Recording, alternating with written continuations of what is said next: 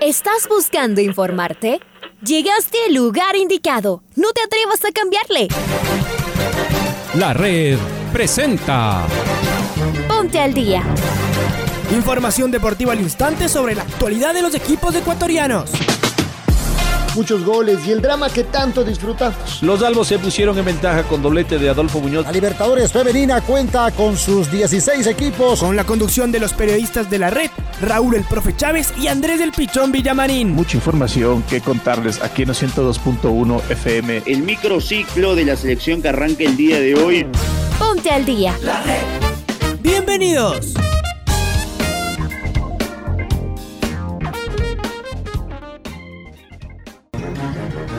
¿Qué tal amigos de los 102.1 FM de la red? Sean todos bienvenidas, bienvenidos. Tengan un excelente día. Arrancamos, iniciamos aquí el noticiero al día en su primera edición, en este miércoles 5 de mayo del 2021. Les mandamos un fuerte abrazo y esperamos que inicien con el pie derecho. Este día en todas sus actividades les saluda, como todas las mañanas, Raúl Chávez Estamos el día de hoy en compañía de nuestra compañera Paola Yambay, que nos da el soporte técnico. Les mandamos un fuerte abrazo y de inmediato arrancamos con los titulares del Noticiero El Día.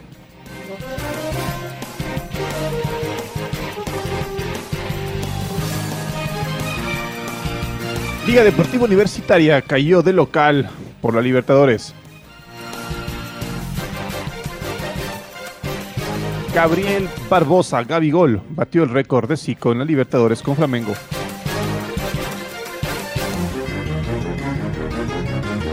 Barcelona derrotó a Boca Juniors y está cerca de los octavos de final de la Copa.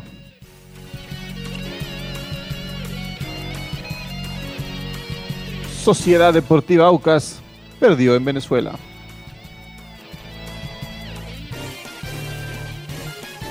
Esta tarde, Independiente del Valle se juega la vida frente a Universitario.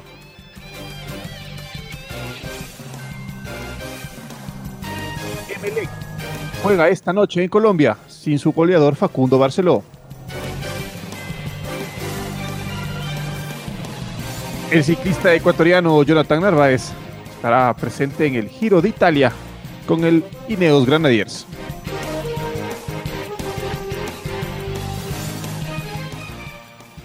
6 de la mañana.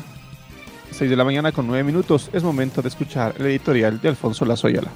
Los universitarios la pasaron realmente mal en el primer tiempo contra un poderoso Flamengo que pareció divertirse en el Rodrigo Paz Delgado en la Libertadores. La línea de tres resultó un fracaso completo ante un equipo trabajado y lleno de buenos elementos. Pero en el segundo tiempo todo cambió. Algunos nombres, la actitud y el juego. Lo empató y mereció ganarlo. En un contragolpe, el juez uruguayo compró un penal que pareció falta previa del jugador brasileño y le marcaron a Liga la tercera. La imagen del segundo tiempo fue otra, incluso en la derrota. Eso sí, la clasificación quedó cuesta arriba. Por su parte, el campeón ecuatoriano Barcelona consiguió un importantísimo triunfo frente a Boca Juniors y está casi en los octavos de final. Nuevamente su goleador Carlos Garcés anotó y le dio la victoria ante un rival que es de los favoritos para disputar el torneo. Los canarios encararán las revanchas del evento con muchos ahorros e incluso pensando en ganar el grupo. Aucas se despidió de la Sudamericana al perder su tercer partido consecutivo, y eso que logró componer en algo su imagen en la parte final, pues caía 3 a 0 y lo recortó a un 3 a 2 piadoso. Cayó en Caracas sin pena ni gloria y con la preocupación de no poder recuperar al equipo. El golpe de COVID lo ha sacudido al cuadro oriental y no logra recuperarse. Y si además no está su figura, Víctor Figueroa, el equipo casi desaparece. Esperemos que no sean un calvario los tres partidos que aún le restan. Hoy sigue el fútbol copero cuando el Independiente se juegue una de sus últimas cartas frente al Universitario de Deportes de Perú en la Libertadores. Necesita ganar o ganar para seguir en carrera, mientras que en la Copa Sudamericana los millonarios del puerto principal intentarán afianzarse en el primer lugar de su grupo y acercarse a la clasificación. Las emociones coperas estarán en los 102.1 FM y también en nuestras redes sociales, la red, la radio que siempre está.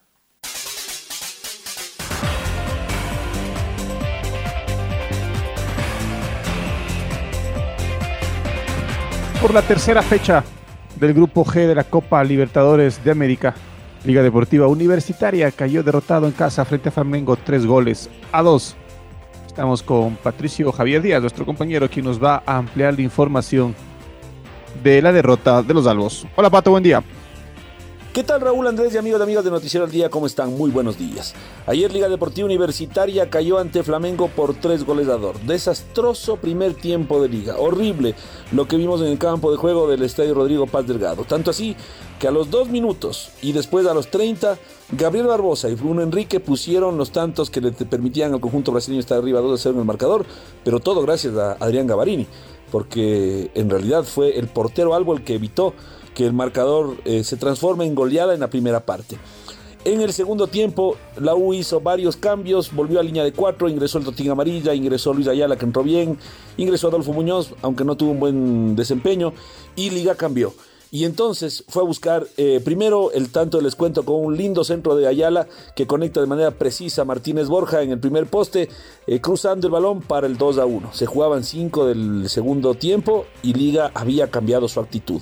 Poco más adelante, cuando el cronómetro decía 16 minutos del segundo tiempo, Luis Amarilla, tras un centro de biliarse desde el córner desde izquierda, puso el pecho, literal.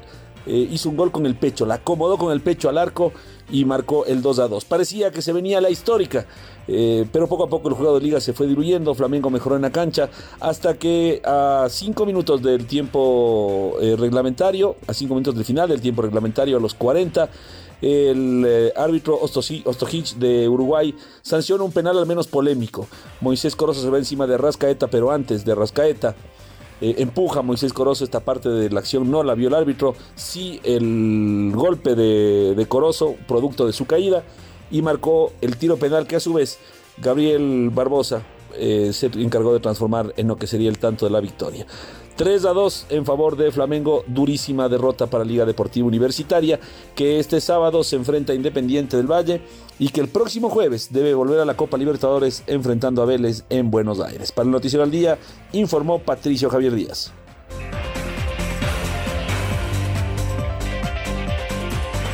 Gracias, gracias Pato por tu información.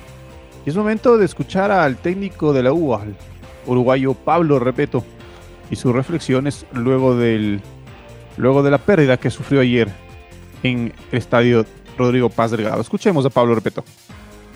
Bueno, rescatar, independientemente de que no, no logramos hoy llevarnos nada, de que cuando estaba muy feo el partido, con el 2 a 0, que no nos encontrábamos, el segundo tiempo hubo un, cambio este, de, todos los aspectos. ¿no? Eh, creo que mejoramos nuevamente en la parte de la, de la actitud principalmente y, y nos acomodamos desde el punto de vista táctico.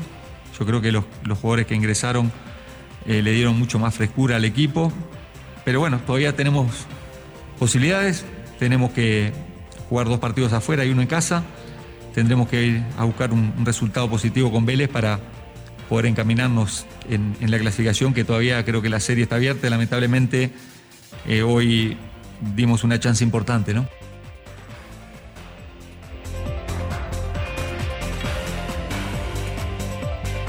Muy bien. Ahí escuchábamos al técnico Pablo Repeto y es momento de escuchar al volante argentino Ezequiel Piovi y también sus reflexiones del partido frente a Flamengo. Escuchemos Ezequiel Piovi. Sí, creo que el primer tiempo eh, no pudimos contrarrestar los ataques de, Flamengo. Ellos aprovecharon las situaciones que, tuvieron y, y, nos marcaron. El segundo tiempo salimos a buscarlo porque era lo que habíamos trabajado. Pudimos empatar el partido y después lamentablemente no, pudimos conseguir el triunfo. Yo creo que, es más mérito de, Flamengo, ¿no? Encontró bien los espacios, eh, supo dónde lastimarnos, no lo pudimos contrarrestar. En el segundo tiempo con, las variantes y el, cambio de sistema creo que, mejoramos y, y por eso pudimos empatar el partido.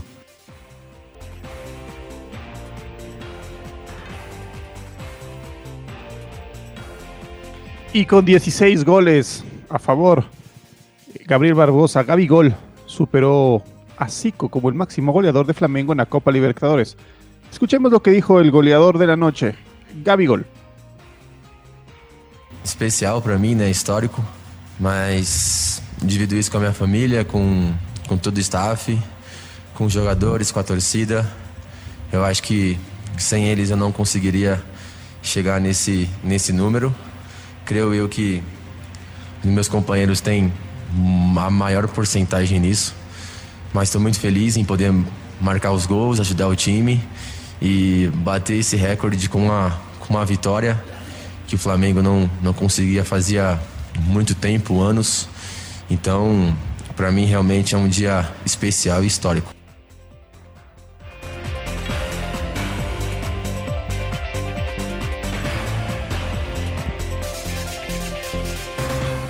Y es momento, y es momento de hablar de Barcelona, porque el cuadro torero, con un gol de, de su goleador, de, Garcés, derrotó a Boca Juniors en la tercera fecha de su grupo en la Copa Libertadores y lidera, y lidera además su grupo.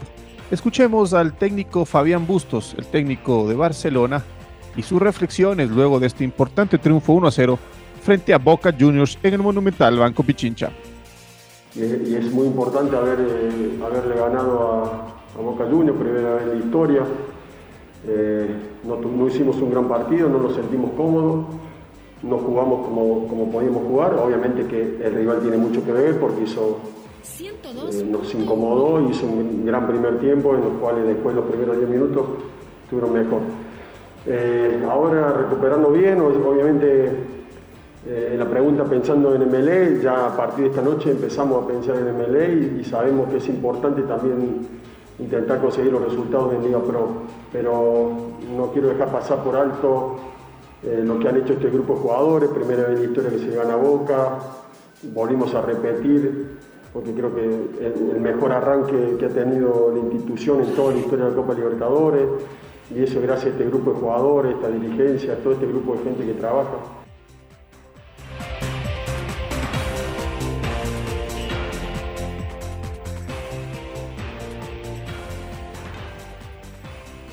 Por la fase de grupos de la Copa Sudamericana, Metropolitanos recibió a Sociedad Deportiva Aucas en Venezuela. El marcador final fue 3 a 2. Los goles del partido para los orientales fueron obra de Roberto Latú Cardóñez y Alex Carrera. Estamos con nuestra compañera Maite Montalvo ya en línea, quien nos va a ampliar la información de la derrota de Sociedad Deportiva Aucas. May, buen día, ¿cómo estás? Muy buenos días Andrés y Raúl, ¿cómo están? Deseándoles siempre a los queridos oyentes de la red un buen inicio de día en este miércoles. Tengo noticias que no son positivas, en específico para los hinchas de Aucas, porque prácticamente, eh, bueno, acaba de sumar su tercera derrota en Copa Sudamericana y está cerca de ser eliminado de esta competición. Aucas cayó 3 a 2 con Metropolitanos de Venezuela y quedó casi eliminado de la Comebol Sudamericana 2021 en estas tres fechas que ya se han disputado del grupo D. El equipo oriental sumó su tercera derrota consecutiva en la llave tras caer de visitante en el Estadio Olímpico de Caracas. Les voy a contar algunos detalles sobre este encuentro. El equipo Violeta se adelantó con los goles de Robinson Flores a los 14 minutos, Johan Moreno a los 51, Tomás Pavone a los 65 de penal y los orientales reaccionaron en el último tramo del compromiso con los tantos de Roberto Ordóñez a los 67 y Alex Carrera a los 69 minutos. Sin embargo, eso no le alcanzó al equipo de Héctor Vidoglio. Aucas es colista en su grupo con cero unidades y para poder clasificar está obligado a triunfar en sus tres partidos pendientes, además de esperar otros resultados. Por comentarle, pues el cuadro oro y grana eh, ofreció un desempeño que fue muy bajo en la primera parte, de esa manera llegaron los goles y ya en los segundos 45 minutos intentó levantar cabeza tras ese gol de Roberto Latú Cordóñez, sin embargo eso tampoco le alcanzó. Se nota mucho esa falta de ritmo, eh, también que no se tiene un buen rendimiento, los jugadores tampoco se muestran compactos en cancha, entonces, entonces todo eso significa bastantes problemas para Aucas. Con estos tres partidos perdidos, compañeros, el equipo se tiene que aferrar a sus opciones.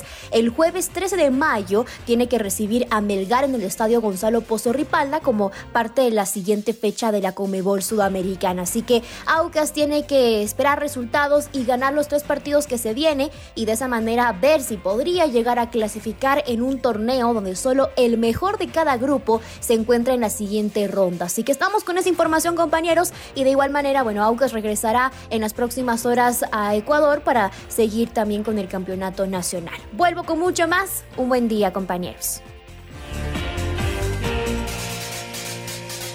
Un buen día, Maite. Un fuerte abrazo. Muchas gracias por tu informe. 6 de la mañana con 21 minutos. Y Emelec juega esta noche a las 19 horas con 30 minutos en el estadio Manuel Murillo Toro frente a Deportes Tolima en Ibagué. Colombia por el grupo C de la Copa Sudamericana. Facundo Barceló, el goleador de los azules, será el gran ausente en el equipo ecuatoriano por lesión. Estamos con nuestro compañero Carlos Edwin Salas, quien nos va a ampliar la información. Chaca, buen día, ¿cómo estás? Gracias compañeros, amigos, ¿qué tal? Un gusto, muy buenos días. MLE juega esta noche a las 19 horas con 30 minutos frente al Deportes Tolima en Colombia en el marco de la Copa Sudamericana. La baja sensible que tendrá el equipo eléctrico será la de Barceló. Facundo quedó fuera de la nómina debido a una molestia física. El delantero sufrió un golpe en su mudo derecho durante la victoria ante el Bragantino el pasado 28 de abril. Esta dolencia le ha impedido jugar en el torneo local ante Lorense y queda ausente para este partido en el marco de la Sudamericana. El Uruguay es uno de los goleadores más destacados del equipo. Al momento suma tres goles en la Copa Sudamericana y otros seis en el Campeonato Nacional. Rescalvo lo guarda, lo reserva para el clásico del astillero. MLE juega esta noche y se espera el triunfo para afianzarse como puntero en su grupo. Continuamos compañeros con más en el Noticiero al Día. Muchas gracias. Muchas gracias, Chaca. Fuerte abrazo. Continuamos aquí en el Noticiero al Día en su primera edición en los 102.1 FM de la red. Y es momento de escuchar a Renato Paiva, el técnico de Independiente del Valle, y sus reflexiones sobre el partido que el día de hoy debe enfrentar frente a Universitario. Escuchemos a Renato Paiva. Creo que no va a cambiar Universitario y va a jugar en 4-2-3-1. Ese me parece obvio. Cambia muy poco. Mira, la cuestión de los tres atrás y los cuatro uh, es una cuestión subjetiva. O sea, cuando juegas con tres atrás, puedes tener, y ha sido esa mi visión y mi opción cuando cambiamos después del segundo partido, es una visión muy ofensiva del juego, muy ofensiva.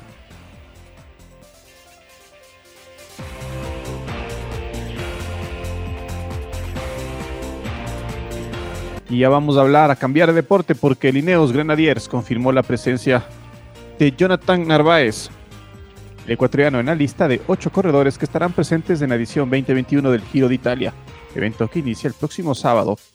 Para estar, presente en lo que será su tercera Corsa Rosa, Narváez debió superar una fractura en su muñeca. Además, el, el Androni confirmó para el Giro al también ecuatoriano Alexander Cepeda, mientras que el EF Education Nipo tiene a Jonathan Caicedo en su lista de preinscritos. Estamos con Marco Fuentes, quien nos va a ampliar la información del Giro de Italia y los tres ecuatorianos que participarán en él.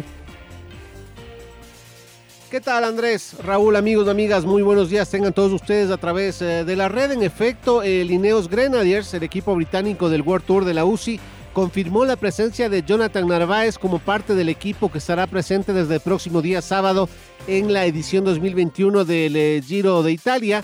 Hay que recordar que Narváez estará integrando esta formación junto al colombiano Egan Bernal, quien será el líder, además eh, el español Jonathan Castroviejo, el colombiano Daniel Martínez, el ruso Pavel Sivakov y los italianos Filippo Gana, Gianni Moscon y Salvatore Puccio completarán eh, la escuadra que también cuenta entre sus filas, eh, recordemos, con Richard Carapaz como uno de sus eh, líderes, con la confirmación de Narváez en lo que será su tercera participación en la Corsa Rosa aumenta la presencia ecuatoriana. Hay que recordar que el Androni Giocatoli Sidermec confirmó también en su nómina al ecuatoriano Alexander Cepeda, quien viene de cumplir una destacadísima actuación en el Tour de los Alpes, y el equipo norteamericano, el equipo estadounidense del EF Education Nipo, tiene en su lista de preinscritos a Jonathan Caicedo, aunque esta lista todavía no se ha visto reflejada en la información eh, oficial con eh, esta actualidad. Eh, por supuesto, estaremos pendientes de lo que puedan hacer los representantes tricolores en esta competencia que es una de las icónicas del mundo del ciclismo y que en este 2021, dicho sea de paso, tendrá otro punto de mucha expectativa que será el regreso a la competición del belga Remco Evenepoel, quien está alejado de las competencias desde agosto pasado tras sufrir el accidente en la vuelta a Lombardía. Esto es lo que les podemos informar eh, a esta hora, amigos y amigas. Un abrazo grande para todos. Les invitamos a que sigan en sintonía de la red.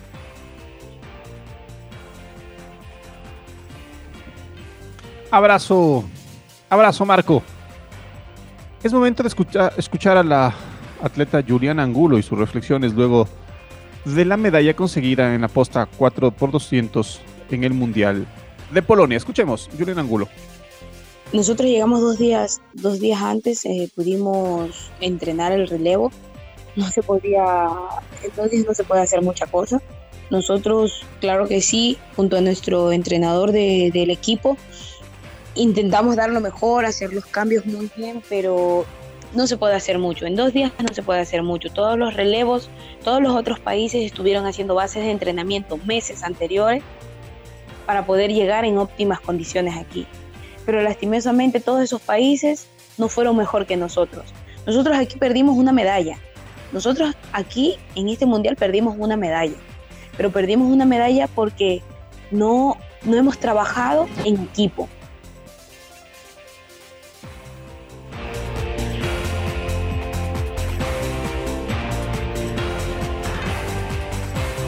Las declaraciones de Julián Angulo, ya sabemos lastimosamente cómo funciona, funciona este tema. Es momento de escuchar el gol del recuerdo. El gol del recuerdo.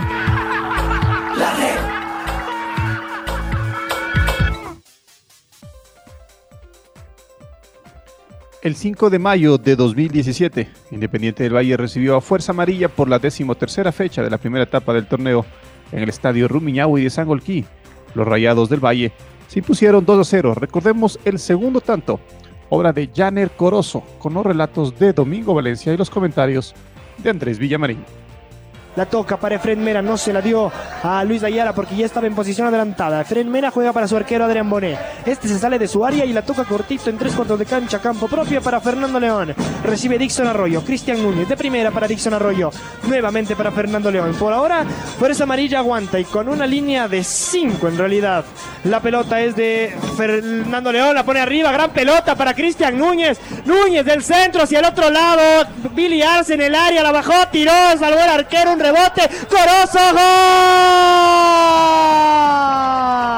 Gol.